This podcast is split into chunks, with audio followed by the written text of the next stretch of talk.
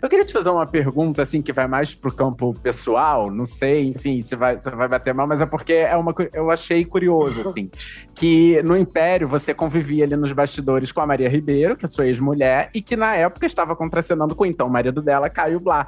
Em Órfãos da Terra, uma outra novela que eu amo, você viveu o Miguel, marido da Rânia, que era interpretada pela Eliane Giardini, com quem você também já foi casado. Acho que isso tudo mostra que é possível viver em paz depois de, do fim de um casamento, de um divórcio, né? Né? Eu queria saber se você sempre lidou bem com essas relações assim pós-divórcio, ainda mais no campo profissional. Caramba, é, é nada é fácil, né?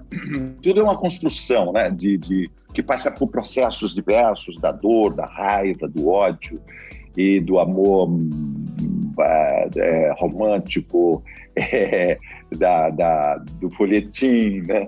Então tudo é muito assim. Eu, eu, eu gosto, eu sou eu frequento psicanálise, entende? Eu, eu gosto do, do traba de trabalhar com analistas. É, minhas filhas acham que eu gosto pouco, elas queriam que eu fizesse mais análise ainda.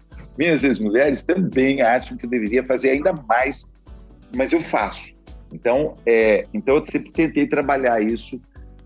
E tem uma hora que realmente vira outra coisa, né? As relações viram outra coisa, né? Minha parceria com a Eliane, história é, é bíblica, né? Quer dizer, é, nós tivemos 25 anos juntos e, e, e, no começo da carreira, quando um apoiava muito o outro, nós fomos suporte um para o outro, nós fomos estímulo, nós fomos tudo, né? Tenho duas filhas com a Eliane e seria um desastre realmente se a gente não se devesse, né? Se, e, e, e, isso é uma alegria poder trabalhar com ela. Mesma coisa com a Maria, que é, hoje o Caio, eu, Maria, outro dia estávamos é, assistindo o jogo de futebol na televisão, na casa da Maria.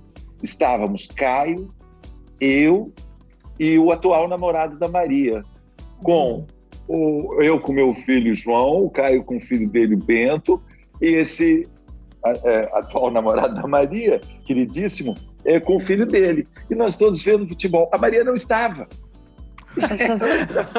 ela estava filmando no Rio Grande do Sul. E aí, numa hora, eu olhei assim, que coisa engraçada, né? Que coisa.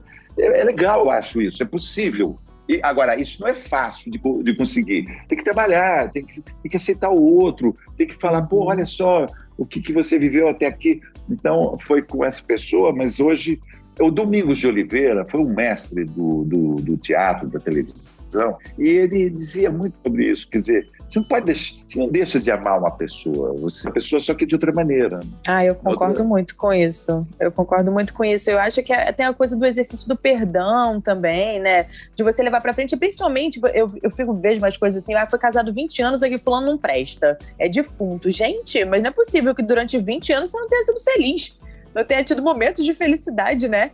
E que você tem que apagar tudo de repente, assim, não pode mais conviver com a pessoa. Eu acho que você está certíssimo, super apoiado. Essa conversa não acaba aqui. Para ouvir o papo na íntegra, é só voltar no feed do podcast Novela das Nove e procurar o episódio Império, mais entrevista com Paulo Betti. Nesse programa, ele revela sua real inspiração para compor o blogueiro Theo Pereira, relembra episódios delicados com a imprensa e fala sobre os dilemas do envelhecimento. Até lá!